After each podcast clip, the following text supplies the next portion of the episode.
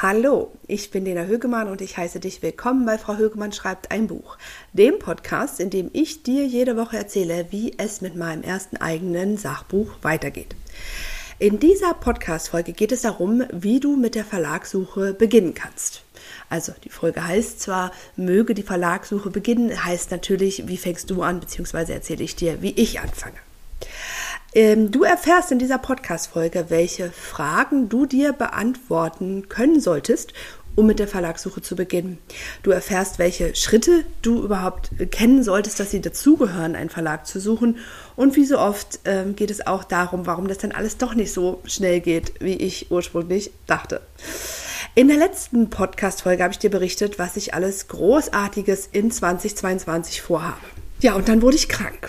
Direkt am Montag dieser Woche lag ich flach, so richtig. Und meine große Tochter äh, gleich mit. Und so lag ich äh, eher so vor dem Fernseher und guckte Bibi und Tina, statt an meiner Verlagssuche zu arbeiten.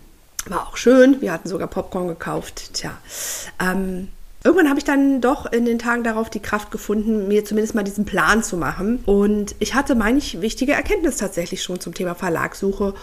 Und ich habe auch verstanden, warum ich jetzt überhaupt bereit bin, mir einen Verlag zu suchen. Und dafür habe ich mir im Kopf einige Fragen beantwortet. Und in den nächsten Schritten schreibe ich die natürlich auch auf, damit das in das Exposé einfließt, also quasi die Zusammenfassung deiner Buchidee, die du nachher an die Verlage schickst oder die ich an die Verlage schicke.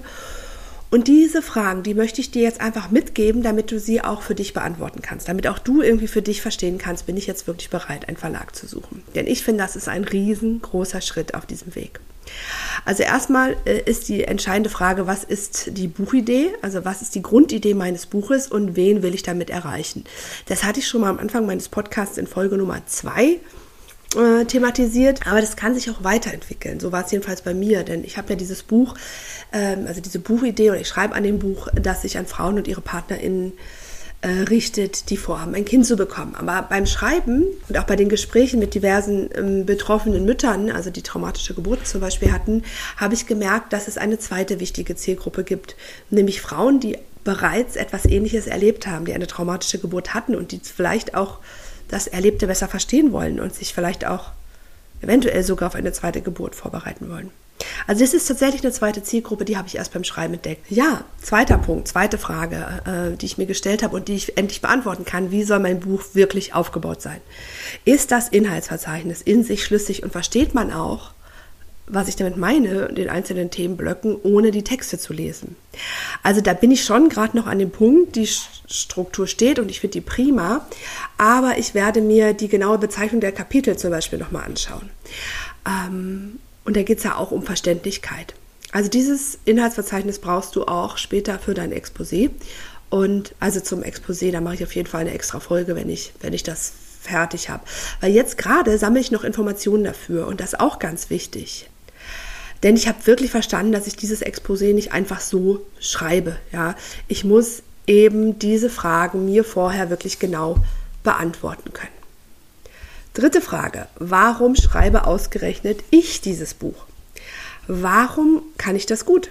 Ja, also das wird später tatsächlich bei dem Exposé mega wichtig sein.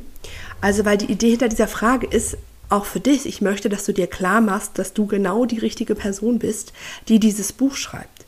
Und genau davon solltest du eben auch überzeugt sein, wenn du dir einen Verlag suchst. Ganz wichtiger Punkt, warum schreibst du dieses Buch? Ja, Vierter Punkt, bin ich wirklich bereit, mit meiner Buchidee da rauszugehen? Und das ist wahrscheinlich ähm, vielleicht sogar der wichtigste Punkt. Also ich habe wirklich gebraucht, bis ich den Mut gefunden habe und gesagt habe, ja, ich mache das jetzt. Ja, denn es ist völlig klar, es wird Absagen geben.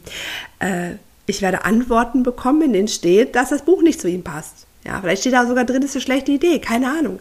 Ähm, ich werde auch oft gar keine Antworten bekommen, habe ich schon viel gehört, ja, weil einfach so viele Leute Bücher einreichen. Aber trotzdem weiß ich tief in mir, ja, es wird diesen einen Verlag geben, vielleicht wenn ich ganz, ganz, ähm, ganz, ganz viel Glück habe oder erfolgreich bin oder wie du es auch immer nennen willst, gibt es auch mehrere. Aber ich bin mir irgendwie, ich stelle mir das richtig vor, da sitzt so eine Mitarbeiterin oder ein Mitarbeiter eines Verlages, der mein Exposé liest und schneidet, wow, das ist wichtig für so viele Frauen. Das sollten wir machen. Und damit der oder die das dann auch wirklich verstehen kann, ist es wichtig, dass das Exposé so pointiert und klar ist, wie es nur sein kann. Ja, das habe ich wirklich verstanden.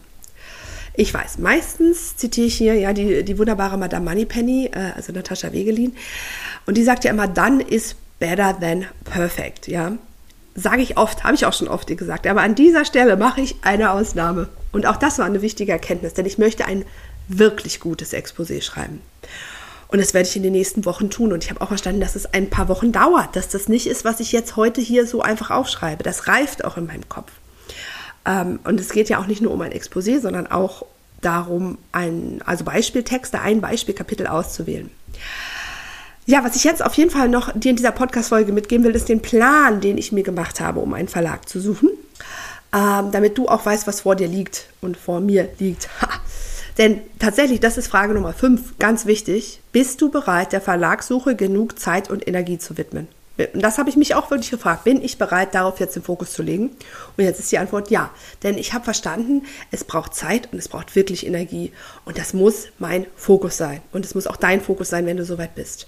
Ähm, und es, übrigens, wenn du das jetzt hörst und eine dieser fünf Fragen, die ich dir gestellt habe, noch nicht so beantworten kannst, dann ist das völlig okay. Ja, schreib weiter, recherchier weiter, bleib dran. Du hast Zeit, du musst das jetzt nicht machen, nur weil ich dir jetzt gerade erzähle, wie ich das mache. So, zurück zu meinem Plan. Diese Dinge werde ich in den nächsten Wochen angehen und du erfährst in weiteren Podcast-Folgen natürlich, wie es dabei vorangeht. Erstmal werde ich Verlage aussuchen, die mich interessieren, in deren Programme ich mit meinem Buch passen würde. Also sowohl ich als auch mein Buch.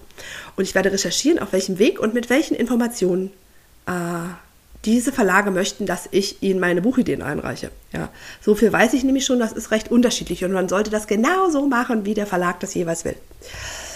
Ja, ich werde genau recherchieren, welche Bücher es zu meinem Thema gibt, um aufzeigen zu können, warum mein Buch anders ist. Also theoretisch, ich habe das schon in Anfängen gemacht, aber das kostet schon noch mal ein bisschen Energie, da noch mal genauer reinzugehen.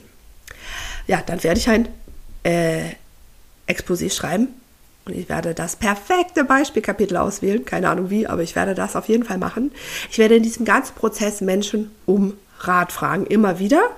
Ähm, Menschen, die sich mit dem Thema auskennen oder vielleicht auch nicht, von denen ich glaube, dass sie sich mit dem Thema auskennen, das werden wir alles sehen. Ähm, Menschen, die mir sogar schon mal ihre Hilfe angeboten haben. Und das ist für mich, ist völlig bekloppt, ne? aber es ist ein Riesenschritt. Und hier darf ich wirklich noch viel lernen, die Menschen wirklich um Hilfe zu fragen. Und ich werde Verlage anschreiben am Ende ja, wirklich, mindestens zehn habe ich mir gedacht, vielleicht werden es auch 30, keine Ahnung, das werden wir sehen, aber ich werde das machen. Und es wird so ein Triumph sein, diese perfekte, dieses für mich perfekte Exposé, für mein Buch, perfekte Exposé und Beispielkapitel, biu, da rauszuhauen. Davon werde ich dir natürlich auch berichten. Ich bin echt aufgeregt und ich freue mich sehr auf diese nächsten Wochen. Ja, schreib mir gerne bei Instagram oder Facebook unter dem Post zu dieser Folge Nummer 30 oder in meiner kleinen, aber feinen Facebook-Gruppe Frauen, die Sachbücher schreiben, ob du jetzt auch schon auf der Verlagssuche bist und vielleicht auch gerne, warum du es noch nicht bist. Ich finde das super interessant. Also was hält dich vielleicht noch auf? Was sind auch die Schritte, die du noch gehen willst, bis du das machst? Ich freue mich sehr, dass du diese Folge gehört hast, dass du dran bleibst und ich wünsche dir weiterhin ganz viel Erfolg. Das war eine neue Folge von Frau Högemann schreibt ein Buch. Ich wünsche dir viel Erfolg beim nächsten Schritt auf dem Weg zu deinem ersten eigenen Sachbuch. Wenn dir dieser Podcast gefällt, abonniere ihn am besten gleich, damit du keine weitere Folge verpasst. Bis dahin, hau in die Tasten.